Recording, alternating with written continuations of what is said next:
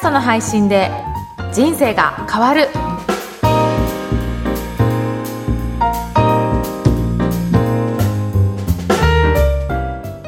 こんにちは、小ラボの岡田です。こんにちは、声ラボで番組を企画、制作している上田です。この番組では、ポッドキャストを始めたい方に音声配信の魅力をお伝えしています。岡田さん、今回もよろしくお願いします。よろしくお願いします。今回は今年の最後の配信なんですよね、今回。そうですね。はあっという間ですね。い。今年どうでした、いや、今年は、春に岡田さん初めてお会いして、そこからポッドキャストを一緒にやるようになって、こう自分の中でもポッドキャストだったり、音声配信というものに結構力を入れた年だったなというふうには思います。そうなんですね。はね、いろいろな番組も始まりましたしね。はい。岡田ん。さんはいかがでしたか、そうです。ね。今年は本当に、ポッドキャストの問い合わせがすごく多くて、おー。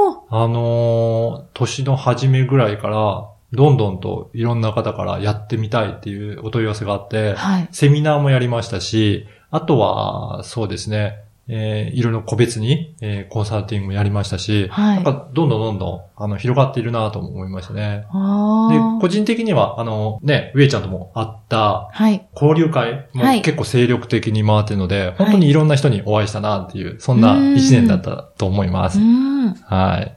そうですね。では、2018年うん最後の放送になりますが、今回のテーマは何でしょうか？はい。今回のテーマは、誰に聞いてもらいたいかということについてお話ししたいと思います。はい。やっぱりそもそもこのメディアを持って配信するという目的は、ビジネスにつなげたいっていう方も多いんじゃないかなと思うんですよね。はい。うん。なので、特にこの番組も、やっぱりビジネスにつなげるための、ポッドキャストの番組の制作の仕方とか、そういったところも中心にお伝えしたいと思っているので、まず、誰に聞いてもらいたいかっていうところは、やっぱりしっかり明確にしておく必要があるかなというふうに思ってます。はい。うんで、まあ趣味で情報発信しているっていうのも、まあそれはいいんですけど、ビジネスとして情報発信する場合は、あの、何のためにやるかっていう目的をしっかりと定めて発信することが大切かなというふうに思ってます。はい。で、そして、やっぱり大切なのが、その発信した目的を達成するためには、誰に聞いてもらいたいかっていうところが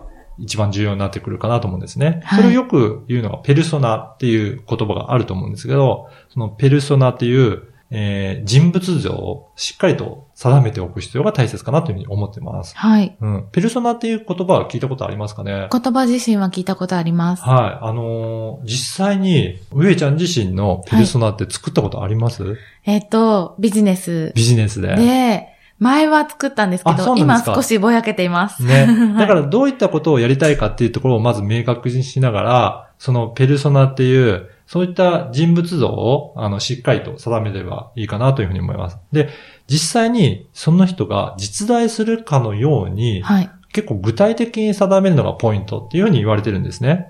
例えば、年齢だったり、性別、あとはどこに住んでるか、うん職業とか役職、年収、うんあと、は、特技とか、その人がどういう価値観を持っているかとか、はい。家族構成とか、休日どういうふうに過ごしているのかなとか、そういうふうにいろんなライフスタイルなんかも、あの、もうリアルにその人が存在しているかのように想定するっていうことがポイントなんですね。うんなんでそういったことが大切かと言いますと、やっぱりその人が生活の中でその商品だったりサービスをどういうふうに取り入れていくのかなっていうのが、より明確に見えてくると思うんですよ。はい。そうすると、あ、こういうふうな表現の仕方をして伝えた方が、その人にとって分かりやすいかなとか、こういうふうにお話ししてみようかなっていうのが、すごく分かりやすくなると思うので、そうすると伝え方もやっぱり変わってくるかなと思うんですよね。うんだから、そういうふうな人物像を思い浮かべるとどうでしょうかね。やっぱりそういうふうに具体的な人が思い浮かぶと、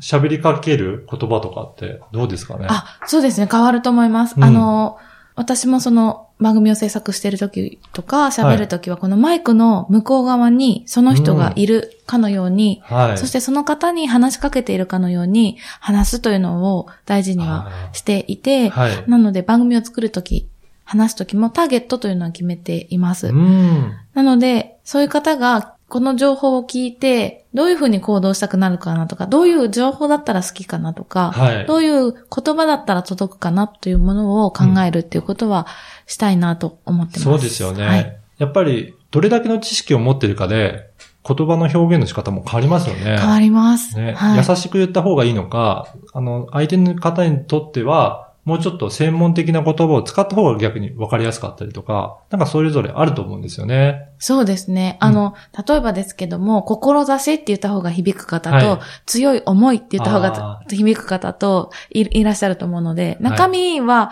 割と近しいことなんですけれども、はい、どちらの言葉を使った方がより相手に届くかっていうのは考えたらいいのかなというふうに思ってます。そうですよね。だからそういった感じで、誰に聞いてもらいたいかっていうことを明確に定めることによってその言葉遣いも変わったりすると思うので、ぜひまずはそこの誰に伝えたいかというペルソナの部分をしっかり定めてみてはどうかなというふうに思っています。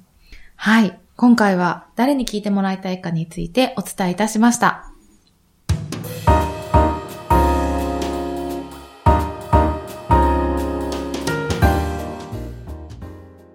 続いてはおすすめのポッドキャストのコーナーです。今回ご紹介する番組は何でしょうか？はい。今回は、ご機嫌社長専門チャンネルです。